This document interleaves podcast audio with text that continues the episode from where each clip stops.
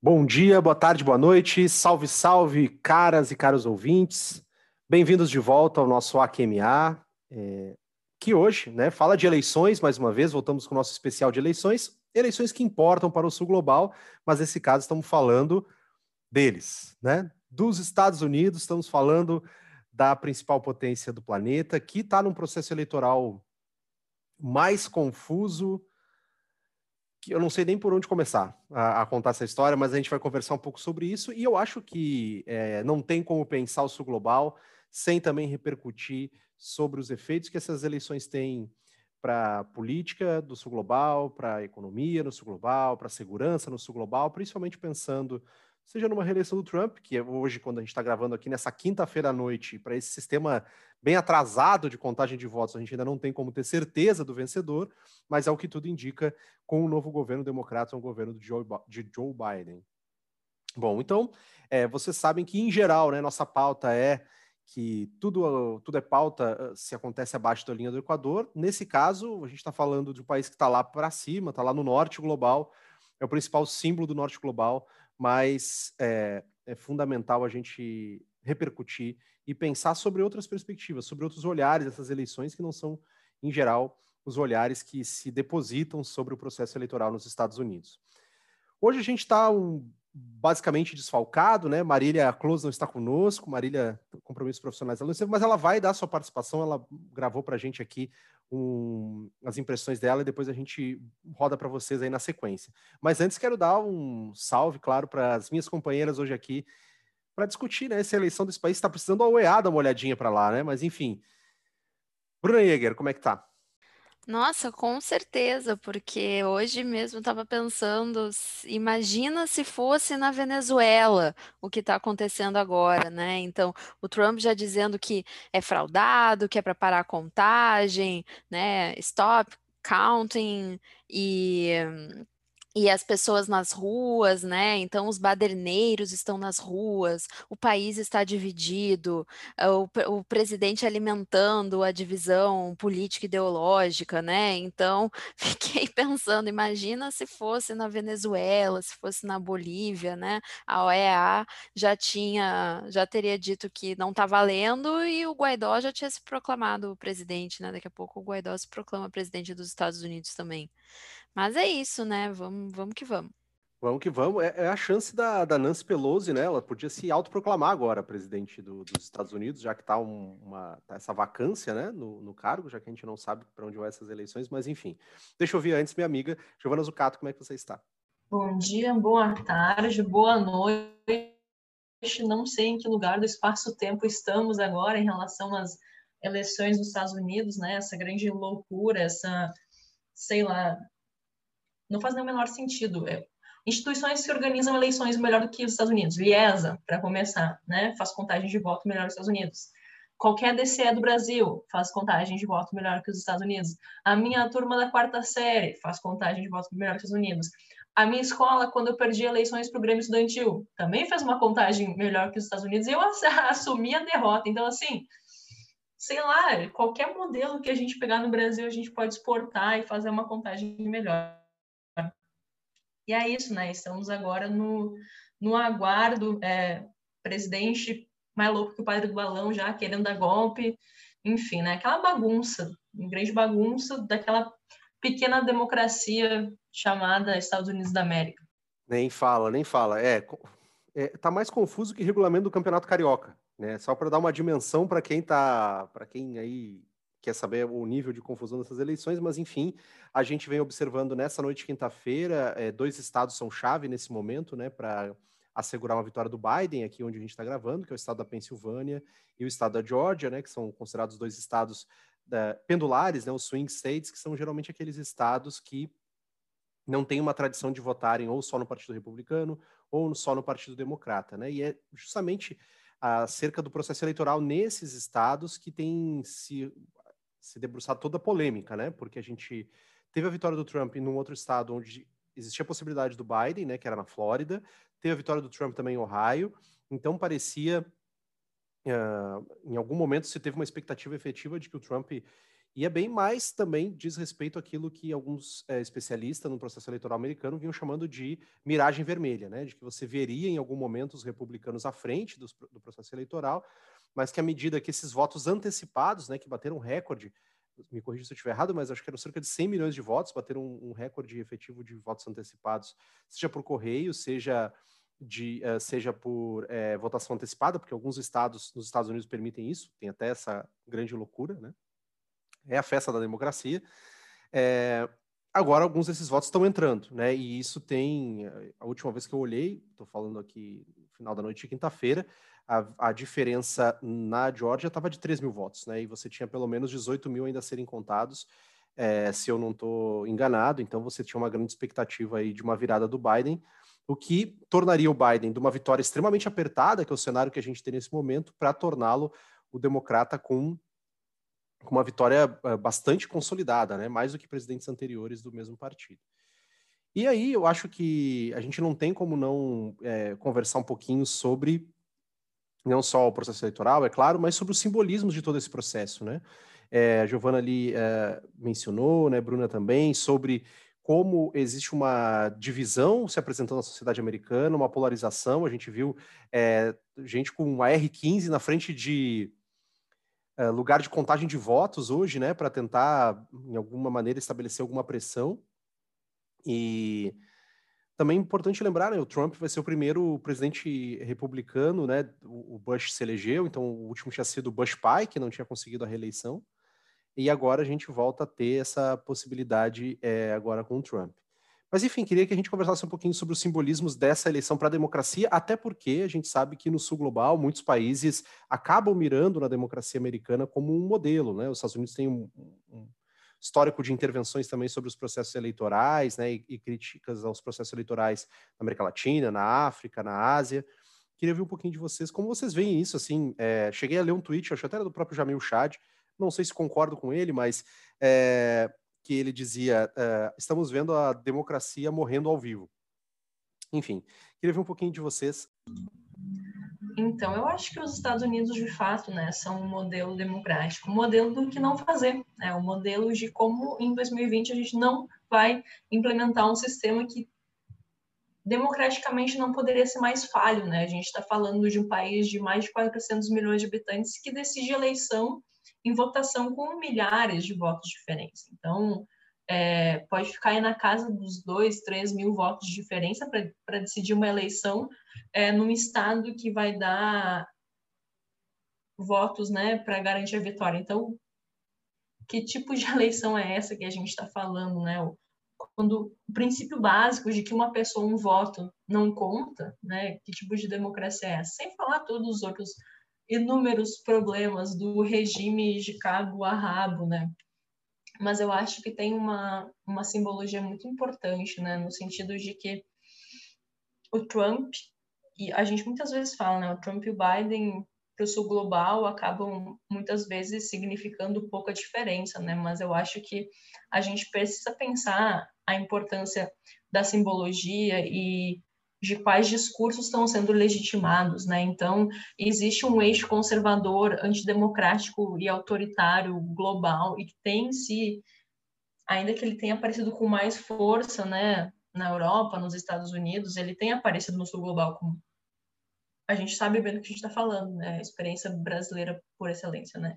Então, acho que tem uma questão aí de legitimação do questionamento, da manipulação das instituições democráticas que certamente não estão funcionando. Então, esse papo de que as instituições funcionam, que as instituições moderam, eu acho que os cientistas políticos vão ter que sentar e olhar com muito, muita tranquilidade, né, para se debruçar com o tempo e com a mente mais aberta sobre esse processo. Mas é isso, eu acho que tem um peso de legitimidade de discursos antidemocráticos que é muito importante, assim e não só antidemocráticos, mas conservadores de, uma, de forma mais ampla, né? Então, é, me parece que a gente tem que olhar assim para essa arena do discurso e ver como isso também vai ter impacto na vida real, na vida material, né? Porque muitas vezes a gente vai ver pessoas de esquerda falando, ah, porque discurso identitarista, não importa, não sei o quê.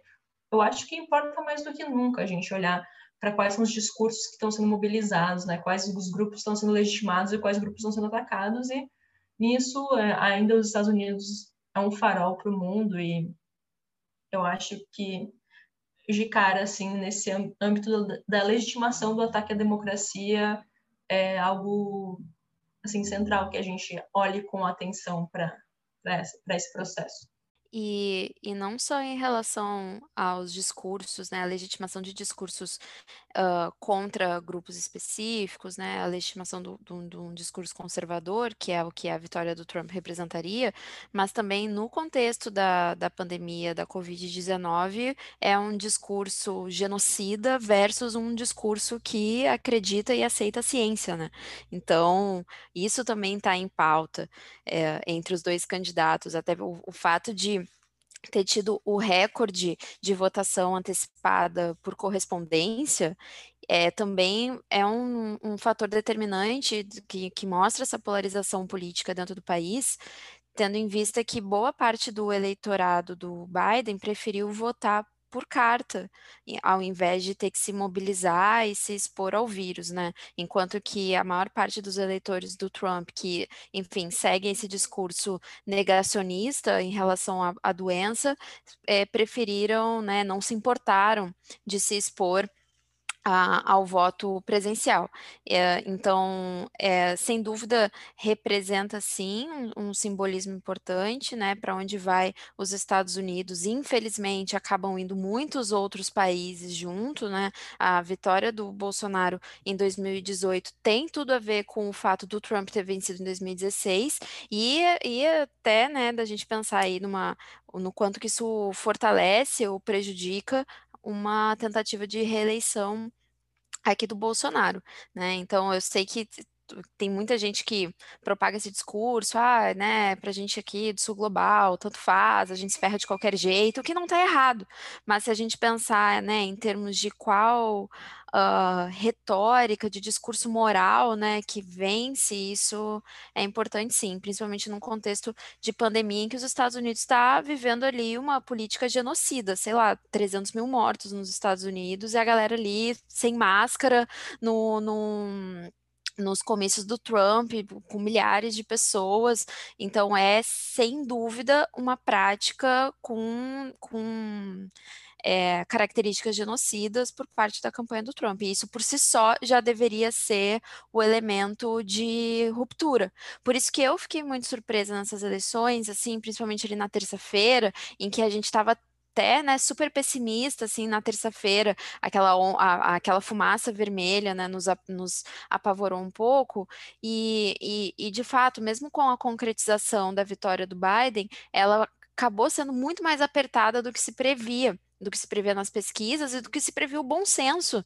Como que pode o país que está vivendo os maiores impactos da doença, né, com essa quantidade imensa de mortos, não rechaçarem completamente o, o, o o líder responsável por isso no país. Então, eu esperava uma margem de vitória maior para o Biden, é, principalmente em relação ao apelo da, da, da pandemia, da Covid. Então, fiquei um pouco surpresa, assim, com a força do trumpismo, eh, a resiliência, né, do, do trumpismo, isso me, me apavorou um pouco, assim.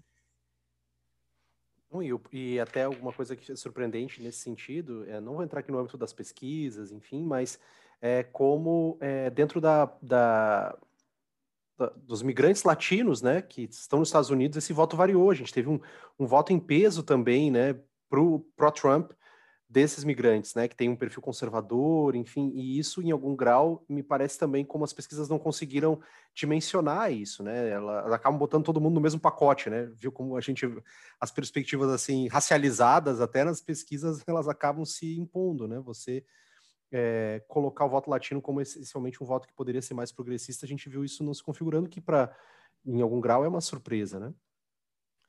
Logo antes da gente entrar aqui na gravação, eu abri aqui uma estatística muito interessante que, pelo menos até o momento, em todos os estados, o voto de por parte de populações negras é Biden, em todos os estados.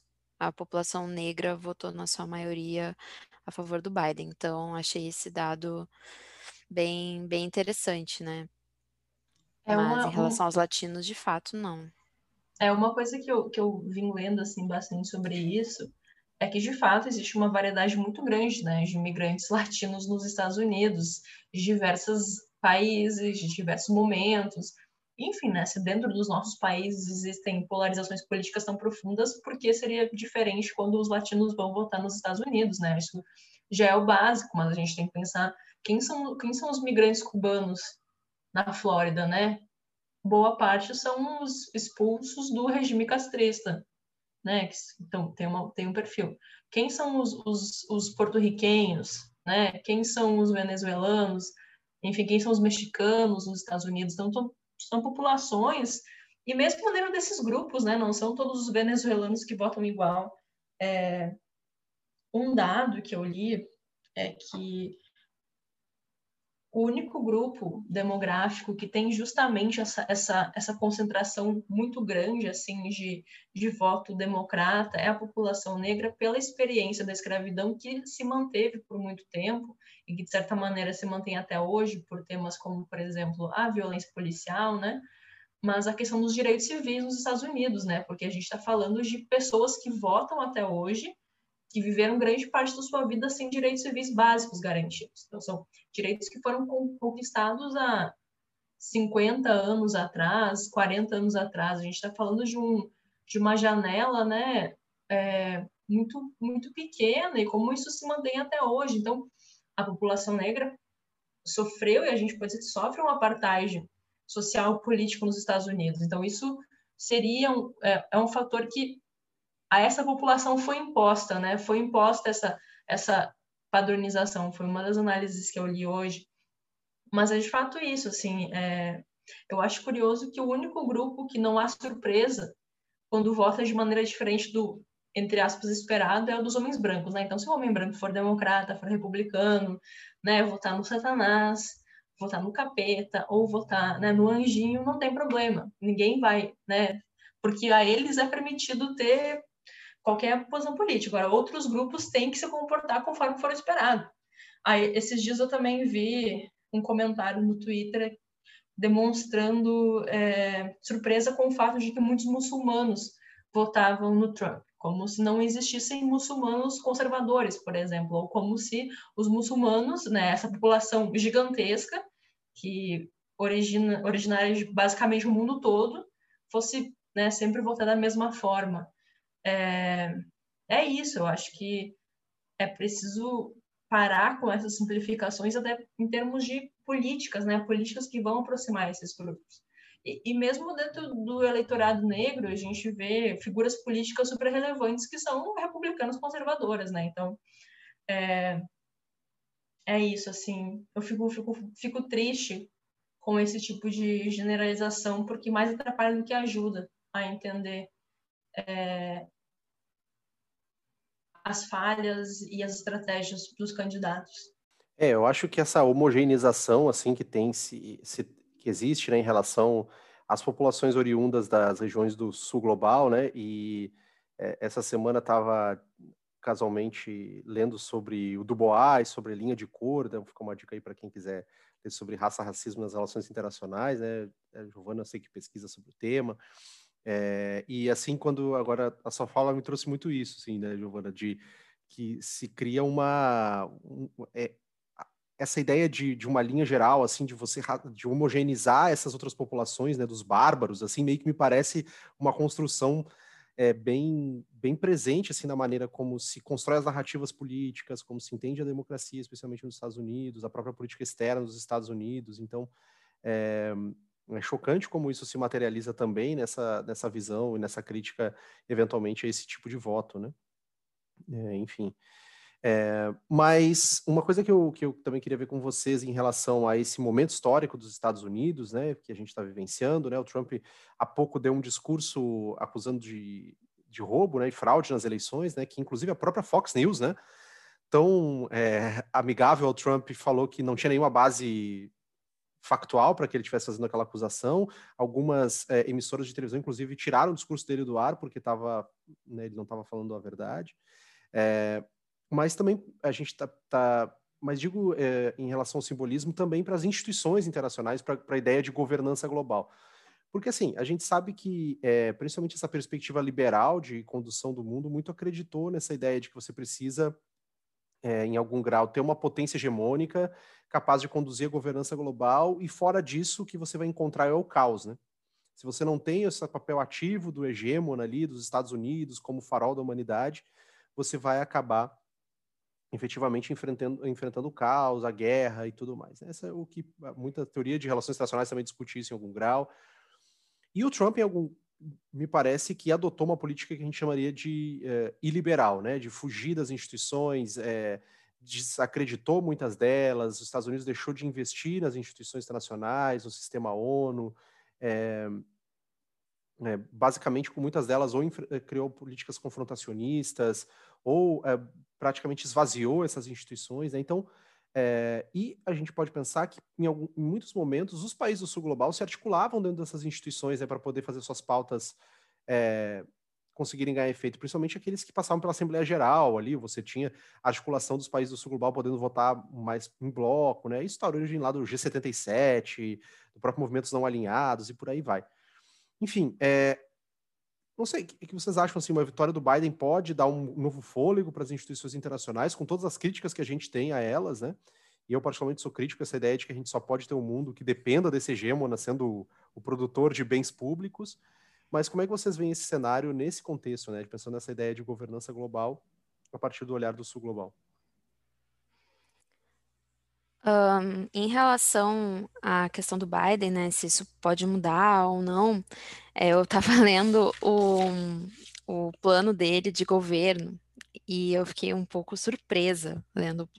Não surpresa, assim, é porque eu acho que talvez aqui no Brasil a gente não esteja uh, acostumada a ver política externa no debate eleitoral, e aí, como isso faz muito parte da agenda eleitoral dos Estados Unidos, debate de política externa, aí eu fiquei, assim, um pouco uh, surpresa de ver é, questões tão explícitas, questões, assim, que envolvem grande estratégia dos Estados Unidos apresentadas de uma forma tão explícita não eram assim simplesmente, um, sei lá, é, tópicos pontuais de propostas para política externa. Não, assim, apresenta realmente uma agenda de grande estratégia, o programa do Biden de política externa, e ele se, e inclusive se chama Programa de Política Externa e Liderança.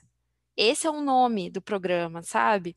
Então, o tempo todo no programa dele, aparece muitas vezes a, a, a questão da, dos Estados Unidos serem o guia de uma liderança moral no, no, uh, no sistema internacional. Então, esse termo, liderança moral, aparece muitas vezes. E, e se a gente olhar né, para as instituições tradicionais, né, as organizações do sistema ONU, por exemplo, é claro que a maior parte delas elas foram criadas sob né, a liderança dos Estados Unidos. Então, o, o, a, a, as normas, esses regimes internacionais, é, que mesmo com o afastamento do Trump, eles continuaram funcionando a partir de um, de um sistema de uma normatização que foi pensada há 70 anos atrás, de, a partir de ideais americanos, né? De, de, enfim, retomando coisas de doutrina Monroe, sabe? De destino manifesto. Então, coisas que sobrevivem por parte do.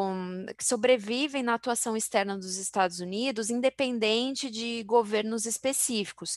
Então, por isso que a gente não vê, a gente não viu acontecendo, sei lá, uma grande transformação nas organizações internacionais, mesmo com o afastamento do Trump, Afinal, também os próprios países do sul global se encontram hoje num contexto de muito menos articulação, né? Então, todos os efeitos é, da, da, das crises econômicas, da, da, dessa, da onda autoritária e de violência no sul global, enfim, é uma onda conservadora, assim, falando em termos bem generalistas no sul global, isso afastou as possibilidades de concertação, de articulação entre esses países para tentar pressionar por reformas nas organizações internacionais. Então, o que, que eu quero dizer? Elas continuaram funcionando dentro do mesmo esquema histórico ocidental, anglo-saxão, mas sem o seu componente principal de liderança, que é os Estados Unidos. E isso, invariavelmente, vai uh, ter o efeito fundamental de enfraquecer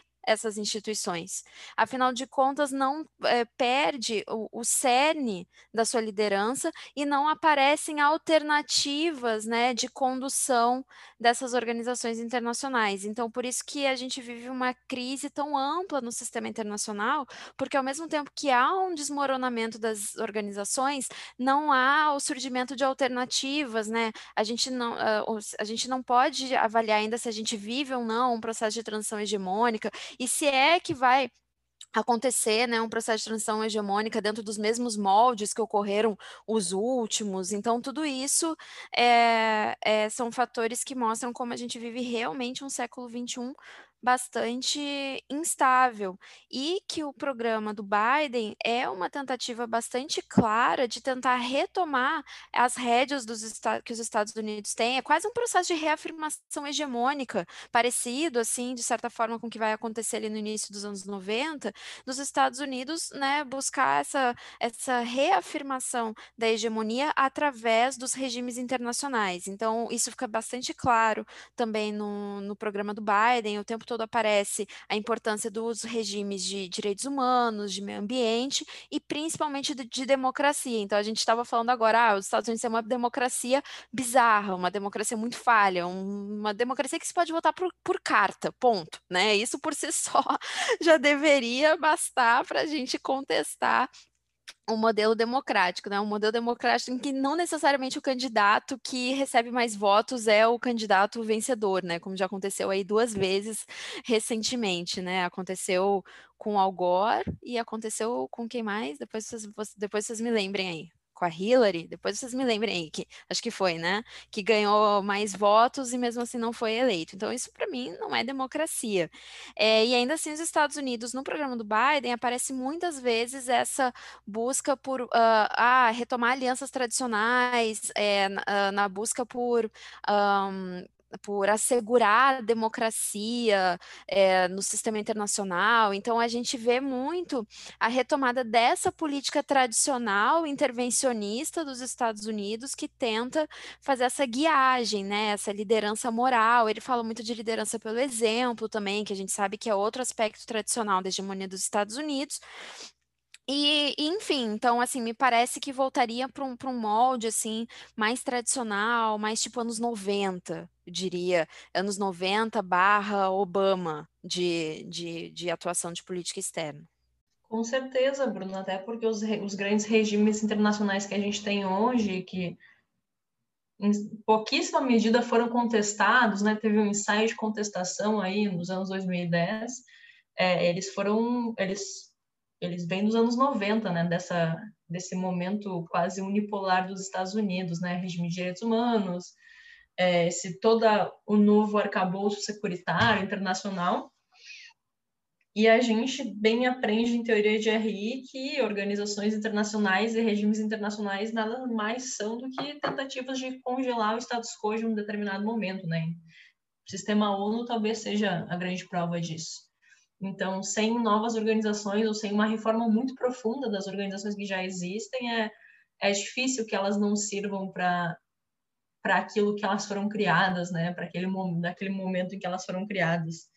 É, e é justamente isso, assim. Eu acho que uma vitória do Biden é, tem, eu acho que me parece que tem um retorno assim daquele modelo de organização que prosperou ali nos anos 2015, né? Aquele ensaio de TPP, aquela, não sei como é que vai ser isso agora, mas essa, essas, essas alianças, né? Aliança do Pacífico, essa coisa assim, e esse, e esse retorno para as grandes organizações e regimes internacionais, né? Que, e a gente vai ter, quem sabe, a OMS voltando a ganhar é, mais legitimidade, a gente vai ter os regimes de direitos humanos, a questão do clima, que é um, né, o Acordo de Paris, mas o, o regime, enfim, sobre mudança climática e meio ambiente, que é central para o Biden, né, uma coisa super importante da campanha dele, da política externa dele, tá? Então, eu acho, vou bem nesse, nesse sentido, né, de, de concordar com a Bruna, que é um, uma busca pela hegemonia por outros meios, mas que não são de forma alguma novos, né? Ao contrário. É, é não, eu concordo muito com vocês. Eu, eu, assim, eu acho que um aspecto crucial quando a gente olha esse momento histórico dos Estados Unidos, e daí já vou, vou, vou chamar a Marília para a gente ouvir um pouquinho dela, também essas perspectivas gerais dela, mas é a gente efetivamente conseguir entender como os Estados Unidos vai lidar com as dificuldades que ele vai enfrentar e que me parecem estruturais, né? Porque hoje os Estados Unidos me parece querer reavivar e a Bruna trouxe eh, essa perspectiva, né, de retomar aqueles princípios basilares dos anos 90, né, defesa dos, dos regimes democráticos, crença nas instituições e tudo mais.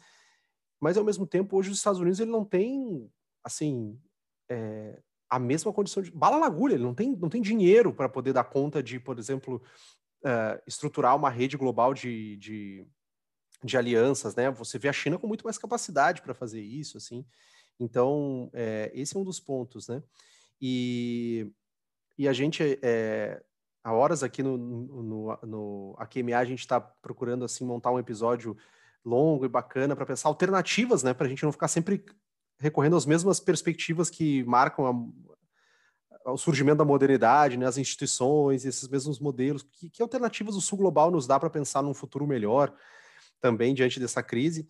E, e, é difícil a gente pensar, né? A gente, é difícil encontrar alternativas, é difícil encontrar quem estude também essas alternativas. A gente tem algumas, alguns caminhos, mas eu acho que me diz muito como, diante dessa crise, diante dessas crises das instituições, a gente ficou meio que sem norte, apesar de a gente saber de todas as dificuldades que as instituições têm é, em geral, né? Mas a gente mesmo às vezes pega se apegando a essas mesmas instituições para que elas assegurem o mínimo de convivência é, entre os estados, entre as, é, entre as, populações. Mas enfim, vou chamar a Marília para a gente ouvir um pouquinho delas, impressões gerais, já falamos aqui para esse nosso início. Marília, vem daí. Olá, pessoal. Bom dia, boa tarde, boa noite para todas as nossas ouvintes, os nossos ouvintes. Em primeiro lugar, eu quero pedir desculpas para vocês por não estar tá participando da gravação da forma mais tradicional, e, hum, mas feliz de estar tá conseguindo participar dessa forma um pouco mais diferente. Eu já estou falando com vocês depois que a gente teve a virada uh, na Pensilvânia e a gente já pode dizer que Joe Biden é o novo presidente dos Estados Unidos, né? O próximo presidente dos Estados Unidos. E eu, claro que eu estou muito feliz com, com essa notícia, né? Apesar de todos os pesares.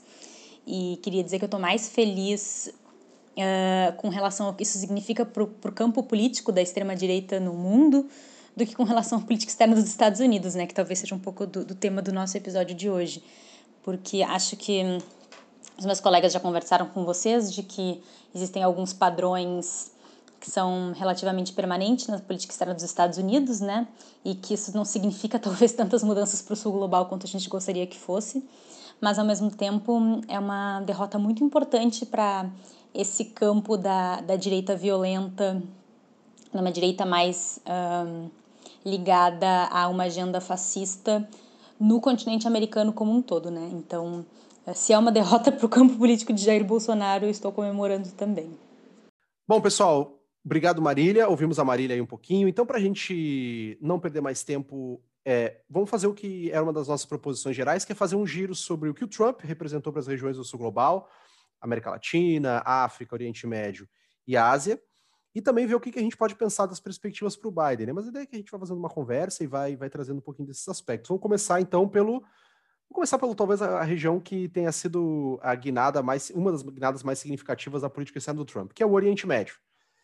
O Oriente Médio representou, é, bom, desde os atentados às Torres Gêmeas lá em 2001, a gente sabe que o Oriente Médio tem mobilizado a política externa dos Estados Unidos, principalmente na primeira década, diria que até 2011, 2012, é, foi com certeza a região prioritária da política externa americana, né, não só pelo envolvimento no Iraque, no Afeganistão, mas depois também no envolvimento dos Estados Unidos na Líbia, né, se a gente pensa no Grande Oriente Médio, no envolvimento dos Estados Unidos depois na Síria, no Iêmen, na disputa com o Irã e por aí vai, a gente sabe que é uma região crucial para a política externa americana. Né? O Trump é, trouxe algumas mudanças significativas. Para quem não lembra lá do histórico e está primeira vez tendo contato com esse tema, o, a, a, questão do programa nuclear iraniano é um dos grandes temas que mobiliza a agenda de segurança dos Estados Unidos para o Oriente Médio. Né? E é sempre bom a gente fazer essa ressalva, que principalmente pensando no nosso perfil de podcast, que essa é uma visão dos Estados Unidos como ele entende a segurança da região. Né? A gente poderia ter outros olhares sobre a segurança no Oriente Médio. Mas o programa nuclear sempre foi um grande problema e o governo Obama, Obama, Obama, estou pensando em cerveja já. É, Obama tá, traz como proposição, né, criou um acordo muito amplo para tentar desnuclearizar o Irã, na verdade, para tirar as, condi as, condições do Irã de produzir armas nucleares, né, e não efetivamente de acabar com o programa nuclear iraniano para fins pacíficos, que envolvia uma articulação regional, uma articulação com os países europeus, né, foi um acordo bastante celebrado, que inclusive foi muito criticado por aliados históricos dos Estados Unidos à época, como a Arábia Saudita, Israel, mas era uma intenção, era o, digamos assim, a, o Mob Dick da política externa do Obama, né, era aquilo que o Obama queria alcançar, é, e fe, a, fechou esse acordo em 2015. E a gente sabe que o Trump, depois da sua eleição, é, imediatamente ele já na campanha já criticava muito esse acordo, né? E botou um acordo uh, por água abaixo, né? Desestruturou essa política externa e tomou outras atitudes no Oriente Médio que são é, bastante simbólicas, né? Uma, é, e talvez seja uma das mais, sim, mais relevantes, que é a troca da embaixada dos Estados Unidos para Jerusalém, né? É, legitimando é, o domínio de Israel sobre Jerusalém o que é um tema extremamente é, controverso, né, e diz respeito também à, à, ocupação dos territórios palestinos. E além disso, eu acho que dois outros envolvimentos a gente não pode deixar de mencionar do caso do Trump, que é ainda na guerra do Iêmen, né, no apoio às forças sauditas contra o governo iemenita, que é, é, na verdade contra as forças do Irã no Iêmen. E além disso, também envolvimento na Síria que é, o Obama já tinha dado suporte para os rebeldes sírios contra o governo do, do Assad, mas o Trump teve como um dos seus principais é, processos é uma tentativa de retirada da, dos Estados Unidos da Síria, mas que contou com completo abandono também das forças curdas, que meio que entregou de bandeja as forças curdas para a Turquia. Né? Então, é, você tem um, um, uma, uma situação ali bem complexa, e além de, acho que o último efeito, né, o último é, grande processo ali da política externa do Trump ali para a região foi é, a busca por, por, por auxiliar, né, por alinhavar esses reconhecimentos que muitos países árabes deram a Israel, né, que era uma, uma problemática histórica. E aí uh, destaco o Catar, o Bahrein, o Sudão, é, e ainda por cima os Estados Unidos reconheceu o controle de Israel sobre as colinas de Golã, que era uma região disputada desde a guerra dos seis dias, lá em 1967, né, quando Israel tomou esse território da Jordânia.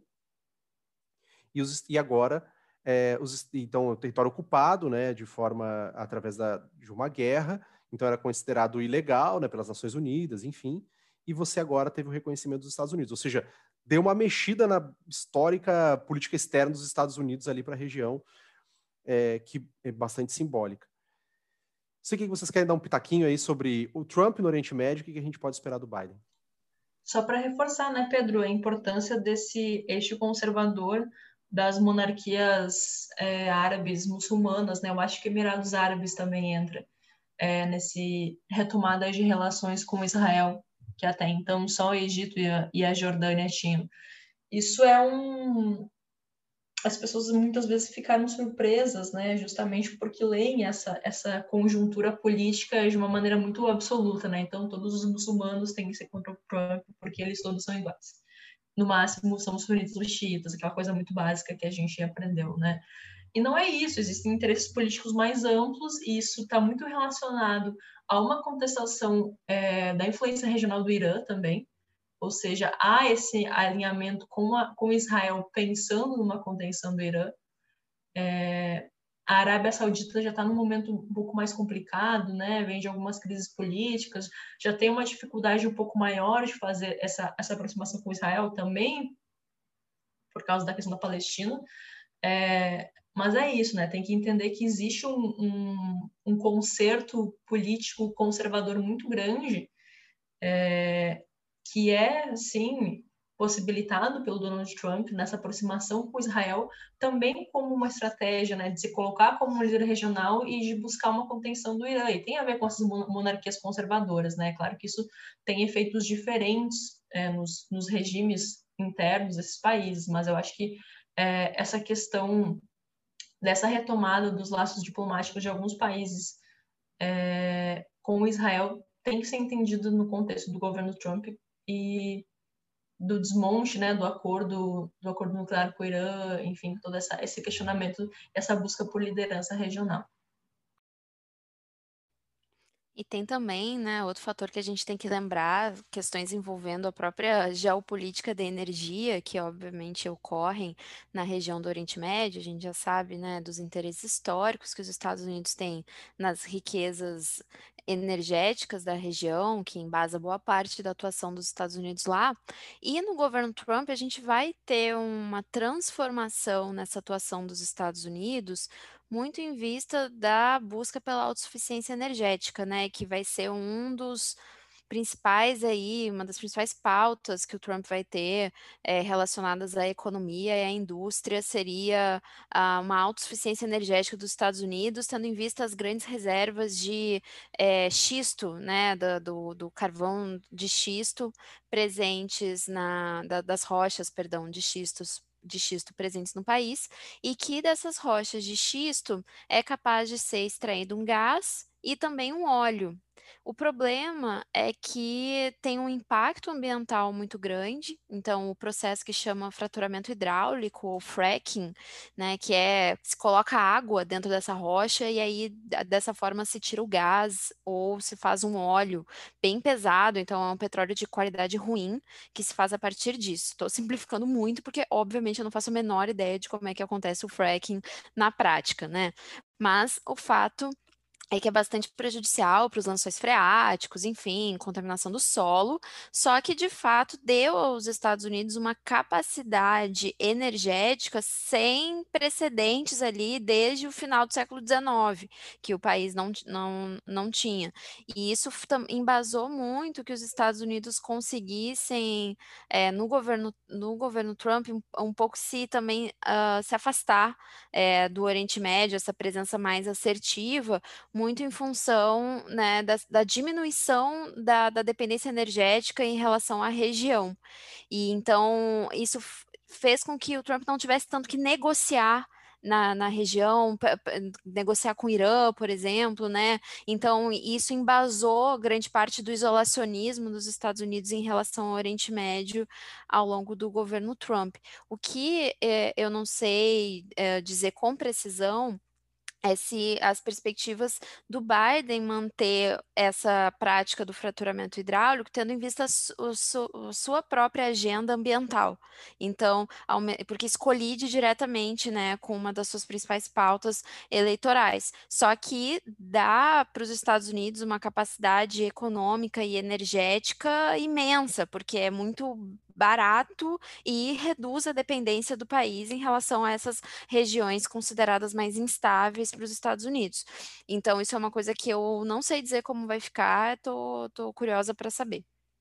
É, e uma coisa interessante agora, Bruna, você mencionou a questão do fracking, né, que foi até uma questão do debate eleitoral, né, porque você tem uma, uma ala do Partido Democrata, né, a AOC ali, a, a Alexandra Ocasio-Cortez, posso estar falando é Alejandra? Alexandra? Ok, enfim. É, whatever. AOC ali, é, ela. Aquela, essas alas progressistas têm uma proposta para banir o fracking, né? No território americano. E então o Trump tentou jogar muito com isso e lembra, dá, dá para lembrar que em 2016, né, o Trump também usou muito a questão do fracking como é, como uma, um meio para poder atrair mais eleitorado, principalmente no estado da Pensilvânia, né, que é um desses swing states que a gente falou lá no início, aqueles estados que é, têm um, um, um, perfil pendular de votos. E agora também era uma discussão, né, se o Biden ia adorar, a, a, adorar, aderir, né, a essa, é, eventualmente a esse banimento do fracking. E ele é, já se posicionou dizendo que, a princípio, não vai, vai aderir a um banimento, mas o fato de ele não ter sido tão incisivo abriu até dizem que isso foi um dos fatores pelo qual, pelos quais o Trump ganhou alguma força na Pensilvânia nesses últimos dias, né, no, desde o último debate.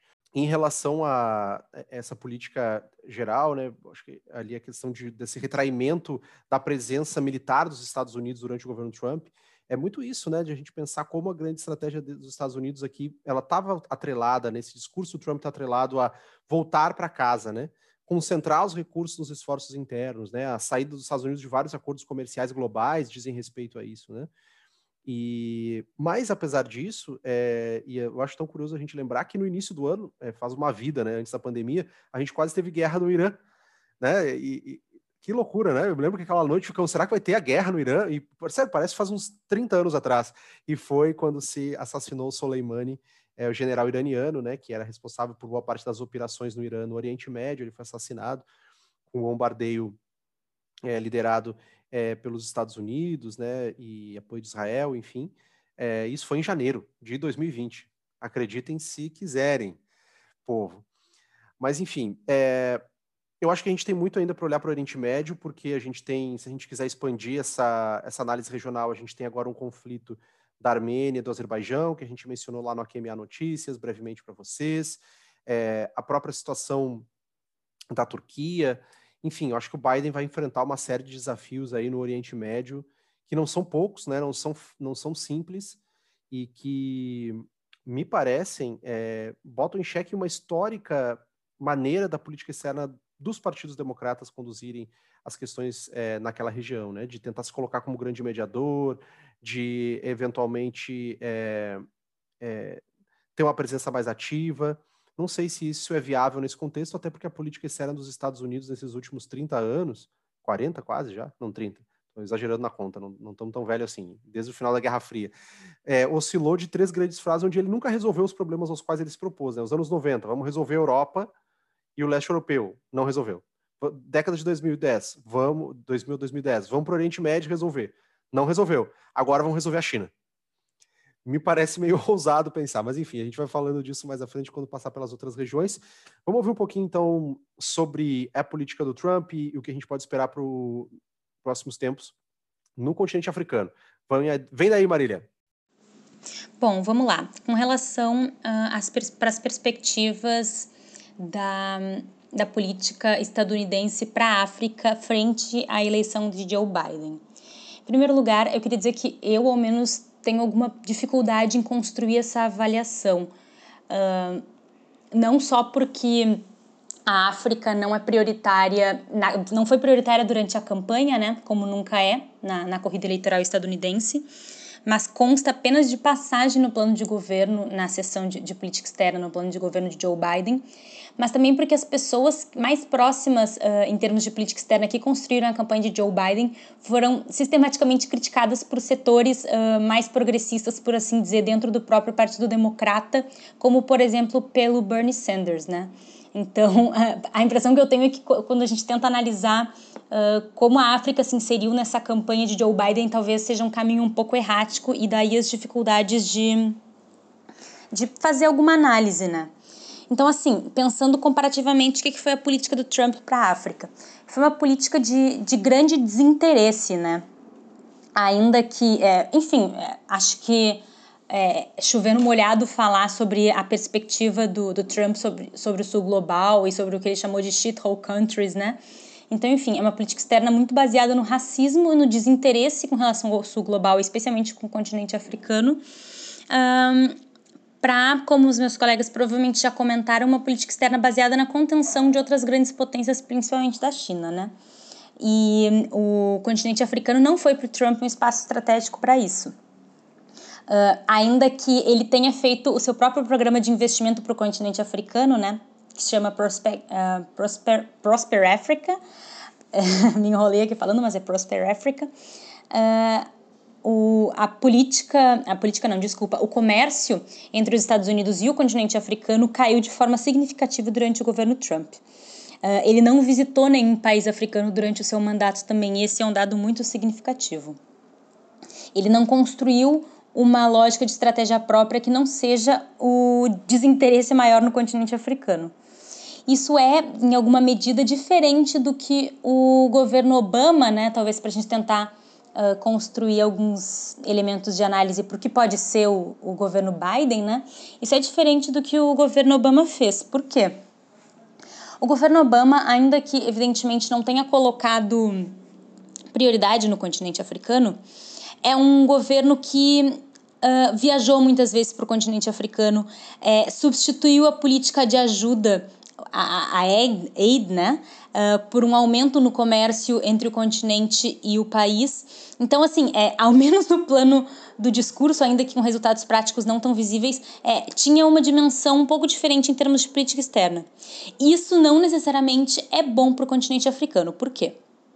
É, dentro daquela política externa tão tradicional dos governos democratas para o sul global de liderar o mundo pelo exemplo, estava o, uh, o combate ao terrorismo, né?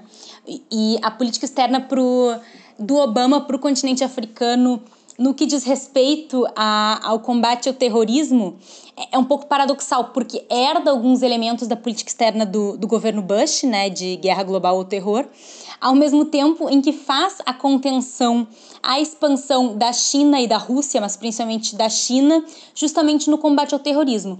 Porque o que aconteceu ali no continente africano durante o governo Obama foi um embate de duas formas diferentes de, de combater o terrorismo. Então, uh, é, a forma como isso se manifestou, principalmente na região do Saara-Sahel, foi de aumento da militarização e da presença militar dos Estados Unidos no continente durante o governo Obama.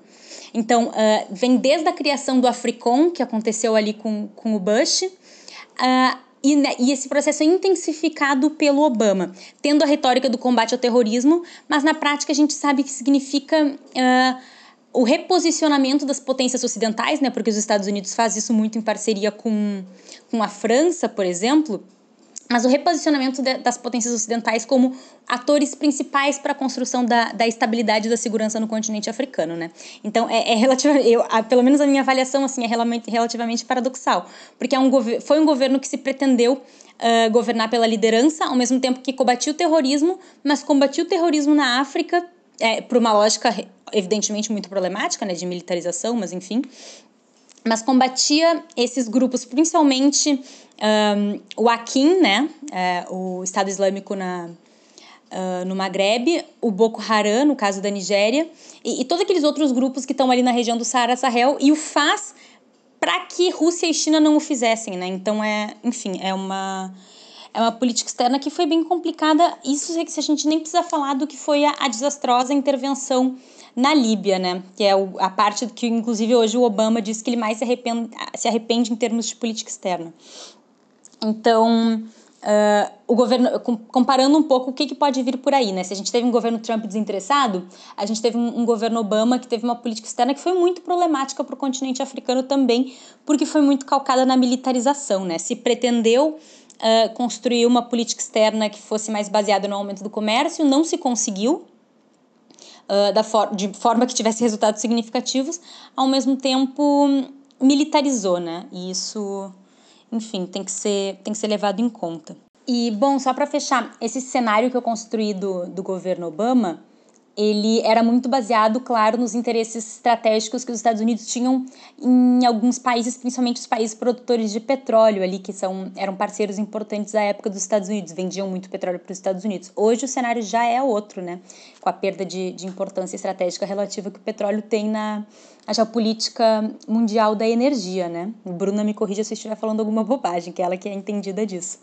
Mas tenho a impressão que a, que a importância já é outra.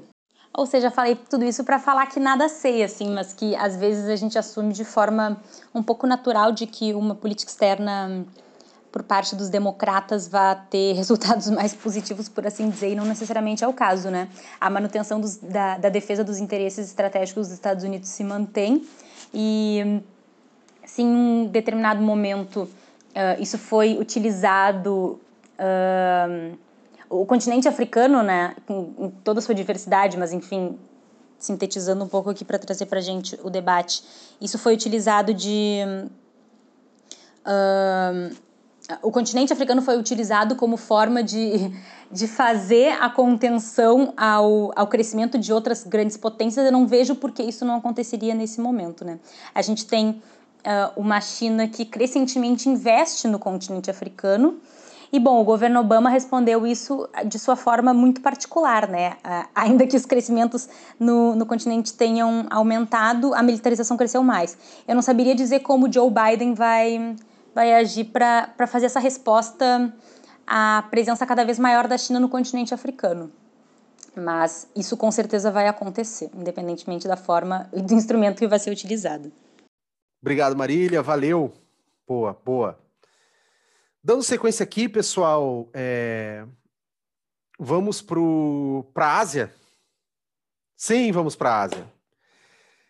Eu já não aguento mais falar, mas eu não vou poder deixar de dar uns pitacos sobre o que está acontecendo na Ásia, né? Porque é o centro da política externa dos Estados Unidos nessa última década, a gente falou disso um pouquinho tempo atrás, alguns minutinhos atrás, e é, a estratégia do Trump, né, que é a estratégia indo-pacífica para a Ásia, foi um dos elementos que mobilizou as discussões de política internacional nesses últimos quatro anos. Né? A gente tem, claro, como, como talvez o principal símbolo as disputas e a, competi a competição entre Estados Unidos e China através da guerra comercial, é, e a gente não pode deixar de falar disso.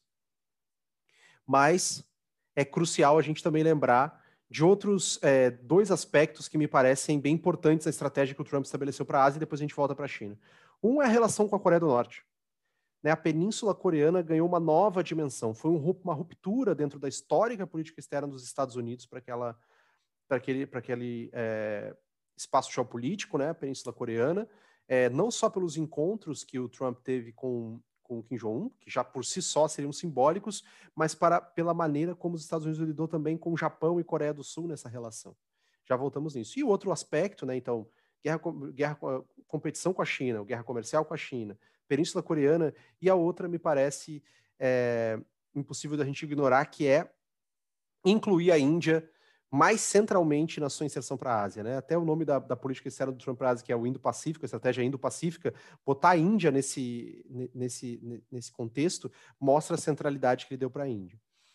É, bom, falando um pouquinho de, de Península Coreana, é, é, é, claro, né? A gente. É, eu adoro os, os, muitos memes que tem de, da, da, amizade entre o Trump e o Kim Jong-un, troca de cabelo entre os dois, enfim. Depois a gente bota lá no, no nosso. Botar no nosso story lá no Instagram, então botar essas, essas imagens célebres para a gente ver que são demais. Mas o fato é que historicamente a Coreia do Norte, a gente falou isso lá no episódio 5, então você pode voltar lá, dar uma conferida no nosso episódio mais sobre Coreia do Norte, mas historicamente a Coreia do Norte sempre procurou conseguir ter algum espaço de barganha junto aos Estados Unidos. Conseguir ser reconhecida como um ator capaz de negociar diretamente com os Estados Unidos ser é, um encontro entre líderes era algo quase inimaginável. Só se os Estados Unidos já se os Estados Unidos já pudessem dar membros de alto escalão para negociar com a Coreia do Norte, já seria um grande achado para a política externa norte-coreana.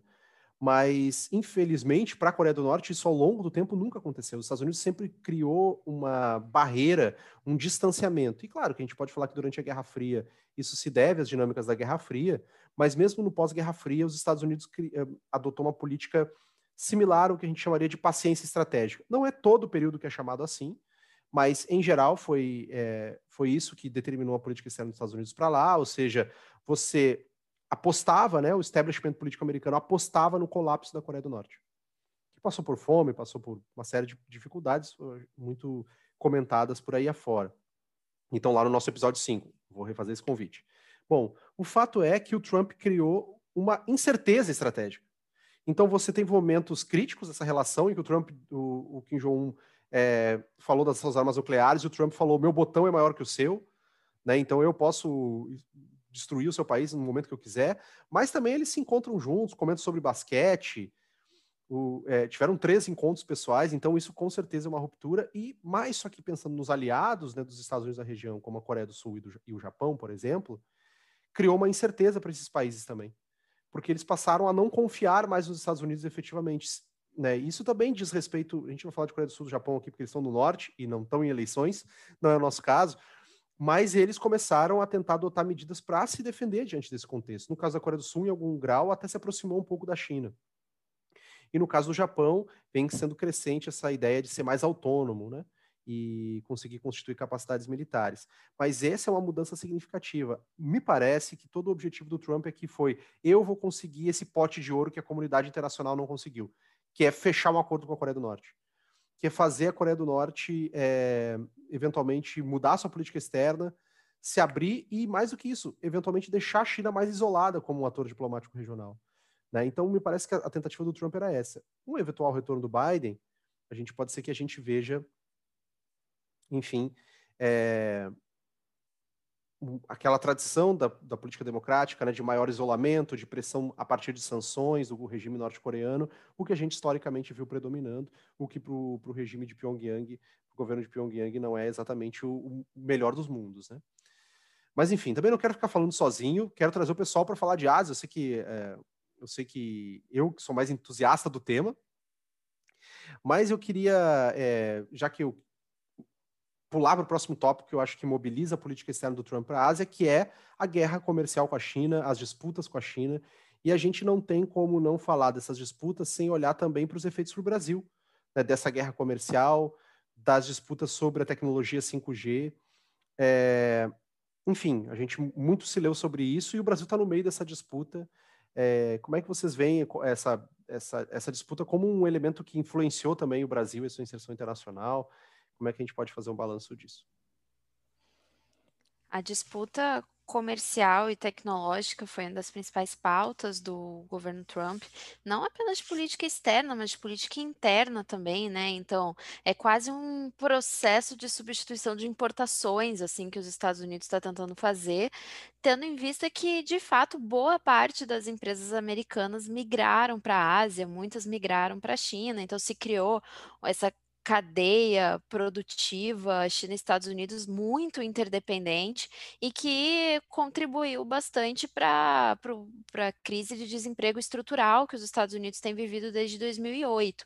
Então, isso alimentou muito o eleitorado trumpista já desde 2016. Então, essa questão do desemprego em massa nos Estados Unidos, que o Trump culpa a China, né? Então, não fez uma discussão sobre as próprias políticas internas uh, de que poderiam fomentar o emprego mas há é quase que um processo, né, conforme eu falei, de substituição de importações, assim, quase varguista, que o Trump tem, tem promovido nos Estados Unidos nos últimos anos, né, buscar produzir dentro o que estava sendo comprado em grande parte da China. Da China. O problema é que hoje, ao contrário do lá dos anos 30, né, o comércio ele é muito mais interdependente, então a questão de peças, de insumos, né, então tem muito mais trocas entre os países países ao invés de da venda do produto final, por assim dizer, né? Como a gente tinha no século XX. Isso dificultou muito para os Estados Unidos e para o Trump conseguir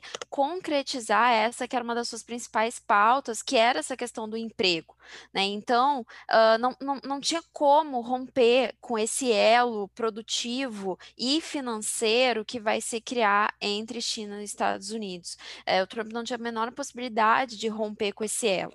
É, e aí, as pressões que a gente vai ver tarifárias que acabaram gerando a chamada guerra comercial, né? Então, é a imposição de tarifas sobre não produtos chineses, porque não pode é, botar tarifas sobre um país específico pelas normas da OMC, mas se colocou tarifas sobre os principais produtos comprados, é, uh, comprados provenientes da China. Então, assim, acabou afetando outros países também, até mesmo o Brasil. É, porque quando a China responde a essas tarifas, né? Porque a China sempre foi respondendo na mesma medida, até que o Trump escalou, colocando, é, colocando tarifa de 25% em 200, em 200 bilhões de dólares em produtos. Aí a China não, aí a China foi ali que a China parou. Aí a China disse: não, não tenho como continuar escalando na, na mesma medida, respondendo na mesma medida, porque o impacto seria devastador, seria uma, uma bomba financeira, né, para ambos os países. E, e o que vai acontecer é quando a China responde, né, essas tarifas, colocando também sobre os principais produtos comprados dos Estados Unidos, isso vai afetar, por exemplo, o Brasil, porque Brasil e Estados Unidos competem em vários setores, tipo soja. Então, quando a China aumentando a tarifa sobre a soja proveniente dos Estados Unidos, não tem como colocar um asterisco, ah, é só da soja dos Estados Unidos, colocou sobre a soja, de uma maneira geral. Então, isso acabou sendo um fator de dificuldade, um fator que, a, a, a, que afeta o Brasil também, ainda que a gente continuou vendendo bastante soja para a China, porque afinal eles não podem ficar sem comprar, né? Então, eles compraram mais caro mesmo, tipo assim, e preferiram comprar a soja brasileira. Mas uh, o principal impacto que vai ter para o Brasil é porque o Brasil rompe também com uma tradição assim diplomática de pragmatismo e barganha, né, que a gente vê aí em repetidas atuações brasileiras de política externa nos últimos 100 anos, e o Brasil vai romper com isso, se posicionando claramente de um lado na disputa, o que não é normal para a política externa brasileira, né? Então o Brasil vai se posicionar ao lado dos Estados Unidos E, e, isso vai fazer que o Brasil se afaste daquele país que é hoje o seu principal parceiro, que é a China. E por uma razão totalmente 100% ideológica, né? Então, é a ideologização extrema da nossa política externa que vai buscar se afastar do nosso principal parceiro, que é a China, em detrimento dos Estados Unidos, numa, num conflito comercial que atrapalha o Brasil. Então, o Brasil que deveria estar se colocando, talvez, numa posição de mediador né? Eu acho que isso caberia ao Brasil enquanto potência regional, enquanto potência média, né? Poderia estar tá mediando este conflito, uh, até mesmo para conseguir se prevenir é, da, dos impactos negativos que tem sobre a própria economia brasileira. O Brasil vai se posicionar e isso não vai trazer absolutamente nenhum ganho para o Brasil. Afinal de contas, vai criar essa essa tensão diplomática com a China, através de discursos xenofóbicos, né, discursos racistas contra os chineses, a recusa à vacina chinesa, a recusa ao 5G chinês também, então tem né, essa, o, a, o, caráter tecnológico também da disputa entre China e Estados Unidos, que o Brasil também se posiciona ao lado dos Estados Unidos. E, enfim, a gente só se prejudicou, porque a gente vai se afastar do nosso principal parceiro e o nosso comércio com os Estados Unidos diminuiu. A gente até falou sobre isso no nosso último giro de notícias. Nosso, no, no, nosso comércio diminuiu, então, uh, com os Estados Unidos, então não compensou é, de forma alguma. E aí o Brasil viu, tem se visto economicamente bem prejudicado por, esse, por esse conflito comercial entre China e Estados Unidos. E agora, só assim, uh, para fechar essa parte falando do Biden, né? Porque eu estudei ali também a sua plataforma para a China. Na, na sua plataforma de política externa, apenas três países são citados diretamente, que é China, Rússia e Coreia do Norte. São os únicos países que são diretamente citados. Irã, também. Irã também, são quatro. É o eixo do mal, né? Praticamente. São os que são uh, diretamente citados. em relação à China, ele também vai colocar no seu programa de política externa é, a China enquanto um competidor. Uh, então, não, ele não vai ter um discurso muito apaziguador com a China, não, na, no, na sua plataforma. Mantém o, o mantém a o tom de rivalidade é bem evidente na, na leitura, então, é, de neutralização né, da China, então, é, é, ele adota um discurso assim competitivo. Então, eu não, não, não assim, prevejo que com o Biden a gente vai, sei lá, uh, diminuir a competição. Eu acho que ela vai mudar de parâmetros né? Como eu, eu, eu, acho que o que vai acontecer é a competição da China através de outros meios que não seja através da, das sanções comerciais, até porque a OMC já deu ganho de causa para a China e o Trump está indo contra a OMC, coisa que o Biden não vai fazer. Então, a, a, competição se dando então pelo nível estratégico, pelo nível tecnológico, pelo nível militar, de influência também, é, eu acho que vai se dar mais do que pelo lance comercial, que eu acredito que o Biden vai ter uma, uma posição assim mais de aceitação em relação a essa interdependência comercial entre os dois países. É, é eu, eu, acho assim, quando a gente olha para a competição e é, com a China especificamente, né? É, posso estar confundindo, mas acho que a gente falou, acho que foi até você, Bruna, que mencionou em algum dos nossos episódios ao longo dessa da nossa primeira temporada, de como a gente efetivamente está falando de uma competição que é multidimensional, porque a China também é uma potência multidimensional, né? Que é uma, ou seja, que é uma potência com capacidades econômicas, com capacidades militares, com capacidades tecnológicas, e que isso é, também empurrou uh, o establishment político americano para uma percepção de que a China é uma ameaça. Então, é, é bem isso, a gente migrou para uma ideia de que a, hoje é um consenso nos Estados Unidos, na academia americana, na, na, dentro do Pentágono, de que a China é o grande ameaçador. Então, é, é, me parece também bem por aí mesmo. Ou seja, você vai ter o Biden, essa competição vai continuar sendo central e mobilizadora da política externa americana, em que pese o fato de que eventualmente algumas táticas vão mudar, como, como você mencionou, né? E, e, me parece muito presente isso na perspectiva chinesa também, né? A China parece ler essa conjuntura do mesmo modo e continua, né, me parece que até se preservou nesse período eleitoral, né? A China não tomou nenhuma medida drástica, mesmo frente a vários ataques que sofreu, né? Eh, respondeu alguns, é claro, mas não tomou nenhuma medida mais dura. Me parece para ver o que vai acontecer com as eleições. É, é, e é, é, interessante, né? Assim, é uma pergunta que eu não sei se tem resposta, mas será que para a China o Trump não faz algum serviço favorável no sentido de que, ok, ele faz toda essa pressão, mas permite que a China ocupe esse espaço nas instituições, que ela se bote como essa moderadora né, nas instituições, algo que o Biden me parece querer retomar, né? Enfim, esse é um, esse é um do, dos pontos, assim, que é, quando a gente olha para a política externa dos Estados Unidos, para a Ásia, é central, porque impacta como a ASEAN vai se comportar frente a essas relações, como a América Latina, a gente vai falar da América Latina logo na sequência, é, vai reagir a tudo isso, é, mas esse é, me parece assim, o, talvez esse eixo China-Estados Unidos vai acabar sendo o eixo mobilizador até de como o sul global se orienta em termos de política externa e de como é que a gente pensa é, novas no, o futuro regi dessas regiões né, daqui para frente.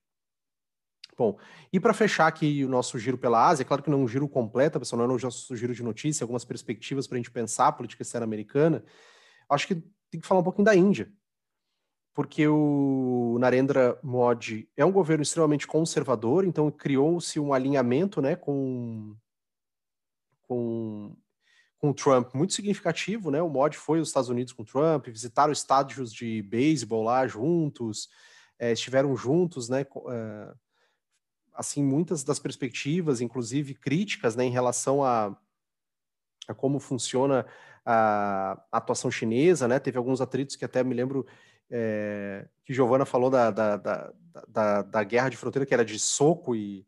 Nem lembro mais do Giovana. Soco e paulada. Era soco e paulada, né? Então, a loucuragem pegando ali na fronteira, na fronteira entre China é, e Índia. E os Estados Unidos ali me parece muito numa construção de um novo tipo de aliança com a Índia.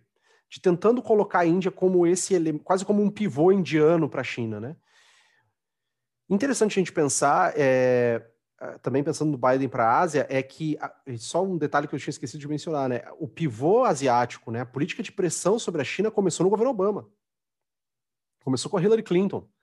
Né, começou em 2011, então não foi o Trump que inventou isso. Ele mudou os meios, tornou isso mais midiático, botou isso no centro da agenda é, midiática do, do, seu Twitter e tudo mais, mas a gente já tinha um processo do establishment americano migrando para isso.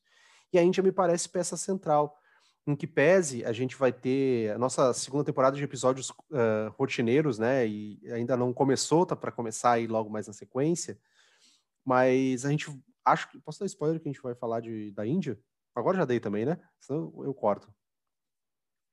Mas a gente falando de Índia, é, vai dar para entender um pouco mais essa dinâmica, mas me parece muito precipitado por parte dos Estados Unidos, embora tenha sido a tentativa, acreditar que a Índia vai estar no bolso de alguém acreditar que a Índia vai se alinhar à estratégia dos Estados Unidos. Parece que ela também está se utilizando disso para atingir seus próprios objetivos, né? É, mas, enfim, eu acho que é um ponto crucial para a gente olhar como o Biden vai, vai se relacionar com a Índia. O fato de ele já não ter citado a Índia ali, talvez nominalmente, né? É, ou possa ser um indicativo disso, enfim, mas me parece que esses são três eixos chaves para a gente entender como vai ser a política externa do, uh, do, do, eventualmente, se o Biden for eleito, sempre bom fazer essa ressalva, né? Que vai que acha umas urnas que a gente não está sabendo, vem um voto por. Por que, que já não fazem uma, uma enquete no Twitter, né? Para escolher o presidente? Já chega ali, todo mundo vota, sim, não. Já é muito mais fácil, muito mais simples do que, essa, do que esse sistema eleitoral aí, mas enfim. Maravilha, pessoal. Vamos seguir aqui. Alguém quer dar um, alguma coisa de Ásia? Senão, a gente segue para a América Latina, que eu acho que é o nosso grande ponto aqui é, pensando na, no contexto atual, né? Não, já falamos do, do voto latino nos Estados Unidos, mas é, bom, por estar aqui na nossa região, por estar no nosso espaço geopolítico, por todo o histórico de intervenção, não olhar para os Estados Unidos nesse contexto e ver o que vai acontecer com a América Latina e como o Trump também é, foi central para a política é, na região nesses últimos quatro anos. Não tem como. Então a gente vai ter que olhar para o que vai acontecendo e queria ouvir um pouquinho de você sobre a América Latina, queria ouvir um pouquinho da Giovana, o que, que dá para a gente fazer desse balanço do Trump e pensar agora daqui para frente. Então, é, na época da eleição do Trump, muito se dizia que ele ia ter uma política de desengajamento da América Latina, né? Ia deixar a gente de boa aqui e ia ser isso, né? E obviamente não foi. É, na verdade, teve aí uma, uma retomada se é que algum dia foi abandonada, né, da doutrina Monroe como é, de maneira muito explícita, apesar de que o Trump só veio uma vez na América Latina durante todo o seu mandato, que foi para a cúpula do G20 em Buenos Aires, em dezembro de 2018. Não sei se vocês lembram que foi o grande caos, que tiveram que transferir a final da Libertadores, porque a Argentina não tinha condições de dar segurança para os dois eventos ao mesmo tempo em Buenos Aires. E aí, infelizmente, o futebol que saiu prejudicado, o que eu acho muito injusto, né? Porque uma final de Libertadores entre Boca e River é muito mais importante que a maldita bola do G20. Mas beleza, né? A, gente já sabe que o mundo não é um lugar justo. E nem serviu do Macri, na época, presidente da Argentina, ser o dirigente do Boca, né? Nem para isso o maldito do Macri serviu. Então, esse cara não fez nada de bom no seu mandato, né? Durante quatro anos. Mas, enfim. Desculpa, voltando aqui. É, mas, na verdade, o que a gente percebeu foi, foi um discurso, não só um discurso, né? Práticas é, que não só retomam uma doutrina Monroe muito específica, mas é, o nível mais baixo que a gente pode chegar de racismo e xenofobia com latino-americanos em geral, vindo de um presidente norte-americano, né? Então, desde todos aqueles xingamentos horríveis, né, que ele proferia, toda a questão do muro, da construção do muro, da relação com o México, é, das políticas é, de deportação, de barrar as, as caravanas de imigrantes.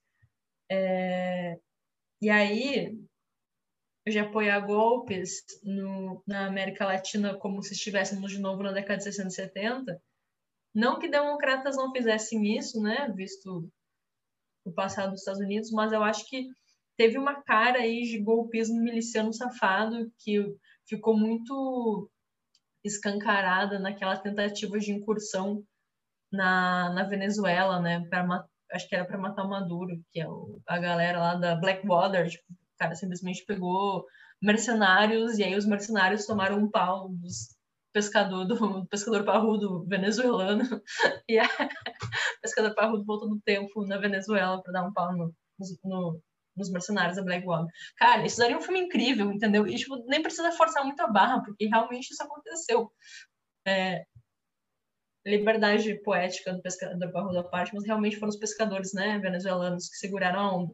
Então, toda a questão de enfrentamento ao regime na Venezuela, o golpe na Bolívia, é, Jair Bolsonaro, que eu acho que eu não preciso entrar com maiores delongas, né? Então, toda essa organização desse, desse eixo conservador de direita, é, a questão de Cuba também, né? Que ainda que o Obama não tivesse levantado as sanções, tinha uma aproximação com a ilha novamente, então o Trump volta atrás completamente nisso e isso acaba agradando bastante esse eleitorado né, de conservador cubano que a gente percebe na Flórida, por exemplo, pela eleição.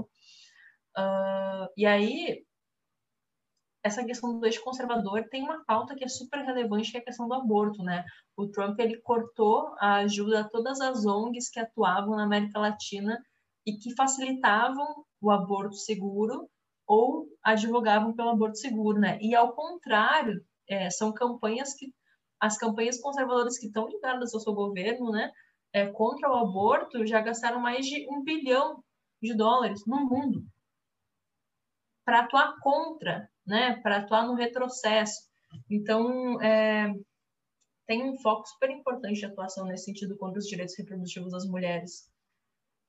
E aí a gente percebe isso, né? Não só politicamente, economicamente, né? Esse, esse avanço muito esse avanço retrógrado, olha que, olha, olha que contradição em termos é, sobre a América Latina, mas em termos dessa aliança conservadora, que é uma coisa que eu gosto de pautar muito, sempre também. É, e, e uma coisa que é, até, talvez até né, você falou agora dessa é, adesão um pouco mais a esse discurso é, pró-direitos humanos, né? Talvez isso também converse até com a própria ascensão dessas alas mais progressistas dentro do Partido Democrata, né?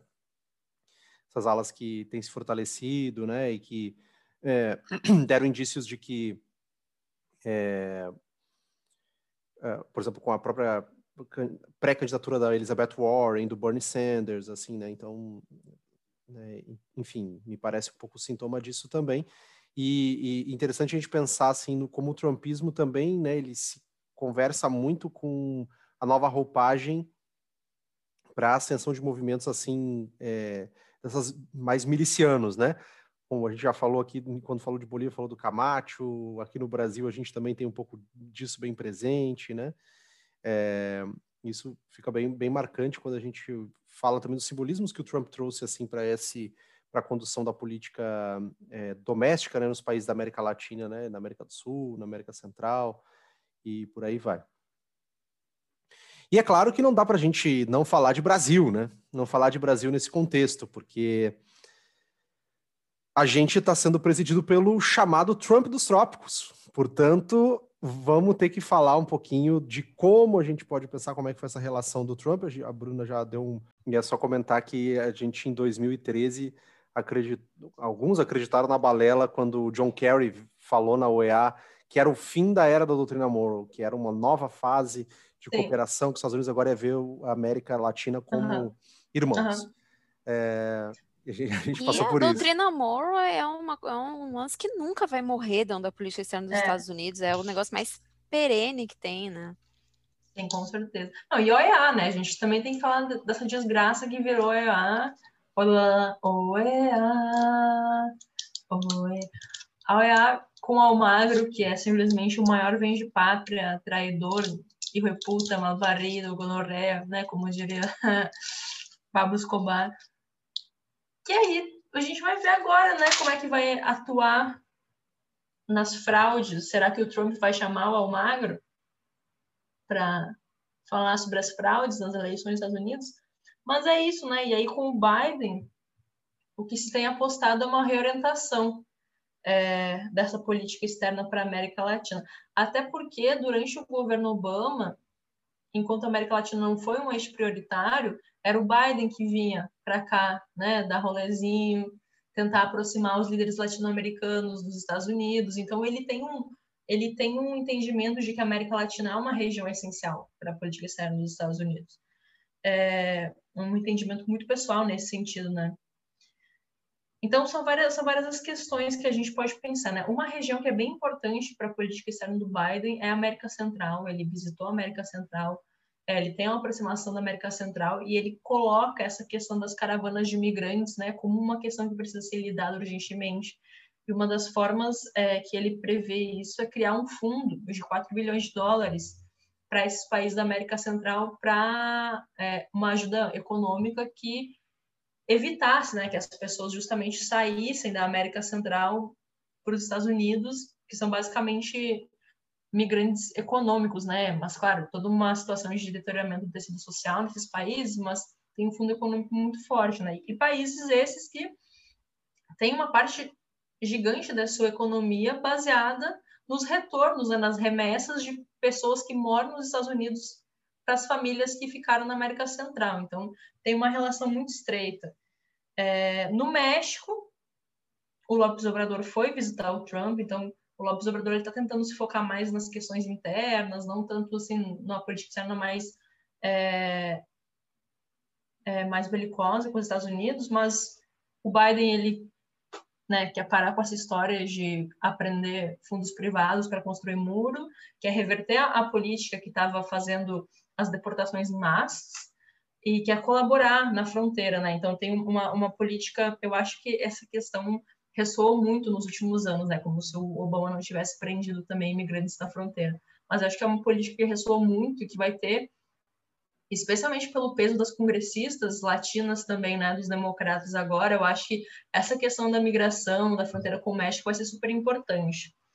É, em relação à Venezuela, aposto numa posição muito menos belicosa, mas numa aproximação que os países europeus têm feito, que é não reconhecer mais o Guaidó como presidente, mas entender que não tem força, né? o Guaidó não tem legitimidade para ser presidente, e apostar nessa transição, num, de, num diálogo com o Maduro para uma transição, né, para ter novas eleições e fazer uma transição de poder. É... E de maneira mais geral, e eu acho que já falei um pouco sobre isso quando a gente fala sobre essas incursões milicianas. Me parece que, em termos democráticos também para a América Latina, eu apostaria que uma vitória do Biden, é, obviamente, faria perder força esse eixo conservador democrático, né? Mas tem uma coisa também que o Biden e uma parte dos democratas eles estão num movimento assim de trazer, por exemplo, documentos da ditadura, da, é, das violações de direitos humanos. Então, me parece que esse movimento saudosista de ditadura, essa incursão mais forte é, de militares conservadores golpistas na política, isso também perderia força no sentido de perder uma legitimidade internacional. É, democratas nunca apoiariam um golpe na América Latina, não estou falando isso, mas me parece que esse eixo mais militarista, conservador, também vem a perder um pouco de força, né? É, torçamos para isso, principalmente. Eu acho que tem um, um discurso muito importante de valorização dos direitos humanos que vai ressoar muito aqui na, na América Latina, assim, né? Mas eu acho que essa coisa da, da liderança moral dos Estados Unidos, né, da presença, vai mudar de, vai mudar de roupagem. Não vai deixar de existir, mas vai ter avanços é, importantes aí. Uma iniciada para a gente no tema, né? Falou que a, a política externa é ideologizada, mas o fato é que a gente viu coisas inéditas nesses últimos dias, acompanhando inclusive a apuração das eleições, né? Com, com Eduardo Bolsonaro dizendo que estavam estranho o sistema democrático americano. Vi alguma comunicação do, do, do, governo de que o Brasil não ia interferir nas eleições dos Estados Unidos. É, eu achei assim de uma autoestima. Eu vou dizer uma coisa, né?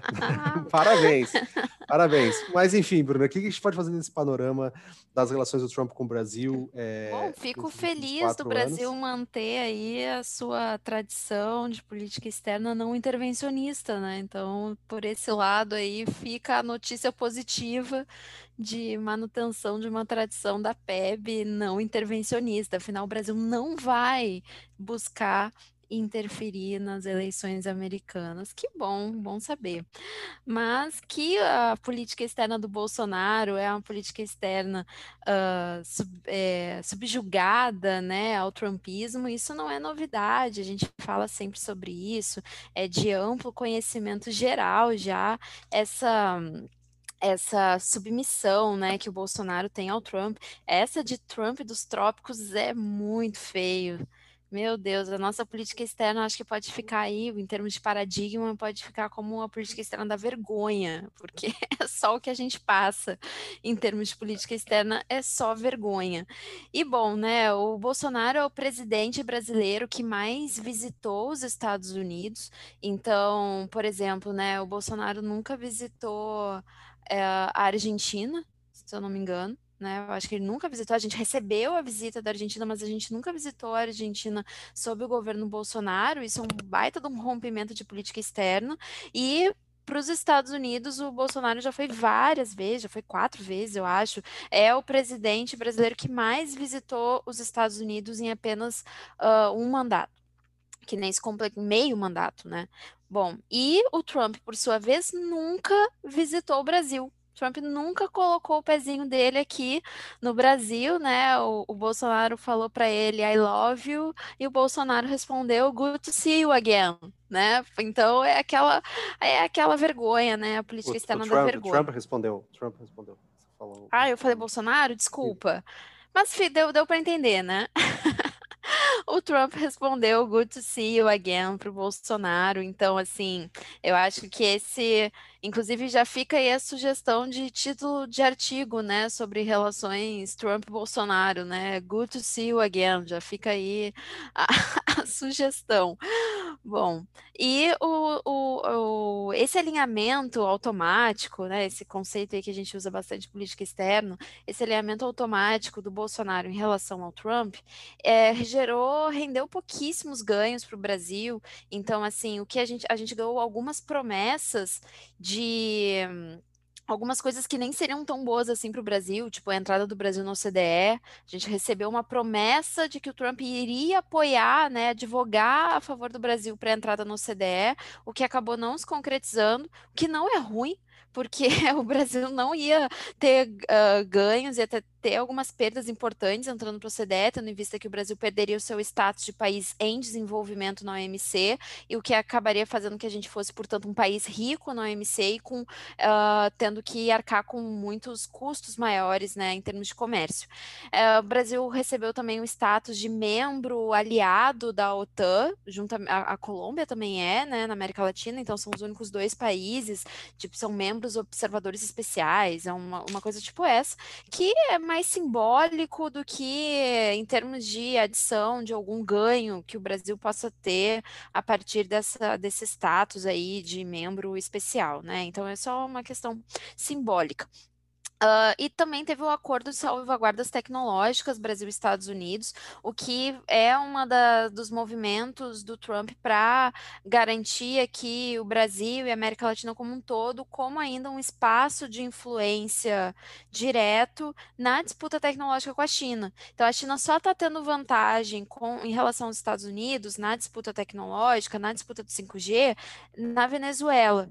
É, com exceção da Venezuela, todos os outros países, né, que têm muitos uh, cabos, de, cabos de fibra ótica conectados aos Estados Unidos, então toda a internet da América Latina, né, ela, ela gira em torno da, do, do, do, de Miami, basicamente. Isso faz com que a nossa dependência é, no setor de comunicações em relação aos Estados Unidos seja muito grande. E aí é, foi criado esse acordo de salvaguardas tecnológicas entre os dois países, que é um outro indício dessa tentativa de manutenção da região prioritária, tendo em vista o avanço tecnológico chinês. É, então a gente teve pouquíssimos ganhos com esse alinhamento, a gente, na verdade, acabou perdendo muito, perdemos muito em termos de diversificação de parcerias, do Brasil se colocando como um mediador, né? Né? O Brasil se colocando aí como uma potência regional, então a gente perde tudo isso. Não tivemos ganhos de comércio, não tivemos ganhos de investimento. É, na verdade, assim, a, a, gente já falou sobre isso outras vezes também, mas o Brasil tende a ganhar mais dos Estados Unidos justamente nos momentos em que a gente adota uma política externa mais autonomista, né? Então, uma política externa mais uh, mais autônoma, de, de maior busca de aproveitamento dos potenciais do Brasil, são ness, nesses períodos em que o Brasil apresentou, conseguiu angariar mais ganhos da sua relação histórica com os Estados Unidos, que é um parceiro muito importante, né? Então, um, então, o, o, Bolsonaro, né, ele já, ele já se declarou uh, ontem, né, ele disse, estou torcendo para o Trump vencer, espero que o Biden não ganhe. Hoje mesmo ele falou, ah, vocês querem que o Biden vença, o Biden vai internacionalizar a Amazônia e tal, o Biden é uma ameaça para a gente. Então, o Bolsonaro está se posicionando, que é outra coisa que não faz parte da nossa tradição também é, de política externa. O Brasil não costuma não, se posicionar nas eleições dos Estados Unidos. Porque como é, é uma relação de parceria já muito tradicional e muito histórica, é uma coisa quase que assim, o Brasil se colocando numa posição de tanto faz quem vencer, afinal de contas, os laços, eles são uh, eles são mais estreitos do que mudanças políticas conjunturais, porque são laços históricos. Então, o Brasil nunca se posiciona em eleição nos Estados Unidos justamente para manter um bom relacionamento independente de quem for vencer, né? Uma política externa mais pragmática, né? Então, para conseguir manter um bom nível de relação, independente de quem for o vencedor, porque o Brasil também não tem como romper, né, com os Estados Unidos. E o Bolsonaro se alinhando assim a um candidato, isso também é um rompimento de uma tradição da, da política externa brasileira e que tende é, a não nos trazer ganho nenhum, mesmo que o Trump vencesse, porque o Trump, enfim, não, não teria né, um, um, um mandatos consecutivos eternos. Então, isso não nos, não nos traria ganhos, mesmo com a vitória do Trump, seria um ganho apenas para a ala ideológica do governo Bolsonaro. Somente para é, esse é o único vencedor, né, de, uma eleição, uma reeleição do Trump. E agora com a possível eleição do Biden, justamente essa ala ideológica do governo, essa ala lavista, né, que, que é a ala dominante na política externa, na política ambiental, ela tende a se enfraquecer porque perde ali esse aliado, esse grande aliado, né, do, norte. Então essa ala ideológica tende a se enfraquecer, o que poderia empurrar um pouquinho, né, o governo para uma posição um pouquinho mais de centro, mas eu não sou muito otimista em relação a isso. Eu vi algumas análises eh, que eu achei otimistas demais em relação ao governo Bolsonaro virar um governo de centro. Não vejo isso acontecendo, mas fortalece mais a ala dos militares, assim, de forma forma bem generalista falando, no sentido de que os militares tendem a ter um pouco de relações uh, mais pragmáticas com os Estados Unidos, mas com muitas também ressalvas, né, uh, também em relação a isso. Mas tende a fortalecer essa ala mais militar que busca uma solução para o problema da Amazônia, por exemplo, um pouco mais negociado, né? Então a gente vê tanto que é o próprio Mourão, né, que está mais responsável por lidar com a questão da Amazônia. Então isso mostra assim uma tentativa um pouco maior da ala militar do governo de buscar uma negociação em relação a isso, enquanto que a ala mais ideológica coloca uh, como um, um um plano de dominação de uma esquerda global contra né, o Brasil. Então, né, nessa, nessa questão ambiental. E dentro desse programa do Biden, né, que a gente já falou, de busca por liderança, busca de fortalecimento dos regimes internacionais, o regime de meio ambiente, ele vai aparecer de forma central. Então, o Biden ele é o primeiro presidenciável dos Estados Unidos a criticar nominalmente um presidente brasileiro. Nunca isso tinha ocorrido. Então, ele criticou o Bolsonaro nominalmente, e, é, já em entrevistas e também é, no debate, quando eles falaram da Amazônia. Uh, isso é novo também em relação aos Estados Unidos, então, isso já mostra uma certa relação de animosidade entre, entre os dois governantes, que, que certamente vai ter. E o Biden falou também que, falou explicitamente que vai pressionar o Brasil para uma mudança de política ambiental, que está disposto a dar dinheiro para o Brasil para isso, e se não mudar, é, que haveria um um, fortalecimento de ações mais agressivas contra o Brasil uh, para garantia do para garantia de uma política ambiental mais responsável. E então a gente vê realmente por parte do Biden uma política externa muito mais assertiva, né? Então ele vai buscar, né, retomar parceiros tradicionais, como por exemplo a União Europeia, então a, a, volta desse eixo, Estados, esse eixo norte, né, Estados Unidos e União Europeia, que veio se rompendo nos últimos anos, o fortalecimento desse eixo enfraquece também possibilidades de agência né, brasileira uh, na relação, na questão da Amazônia. Então, sem dúvida, vai haver muita pressão nessa, nessa parte. No seu programa de governo, ele não cita o Brasil no seu programa de governo, mas já teve esses, esses discursos, né? Então, que ele meio que dá a entender uh, que é favorável a uma internacionalização da Amazônia, né? Para o caso do Brasil não não adotar políticas uh, responsáveis em relação ao meio ambiente. E isso também é super prejudicial para o Brasil, né? Então, uh, qualquer, é, qualquer indício de internacionalizar a Amazônia é uma perda de soberania sem precedentes para o Brasil, uma, uma abertura, enfim, que nos traria muitas é, debilidades. Uh, em termos de, de, de, soberania, de segurança, defesa, defesa dos nossos recursos naturais, é, defesa do, dos povos indígenas presentes também nessa, na, na região. Então, seria muito prejudicial para o Brasil qualquer indício de internacionalização. E por isso que o Brasil precisa também ser responsável em relação à Amazônia, justamente para não ficar voltando toda hora. Parece que a cada 10 anos vem essa, né, de internacionalizar a Amazônia. E a melhor forma que o Brasil tem de se prevenir em relação a isso é justamente mantendo uma, uma política ambiental minimamente responsável.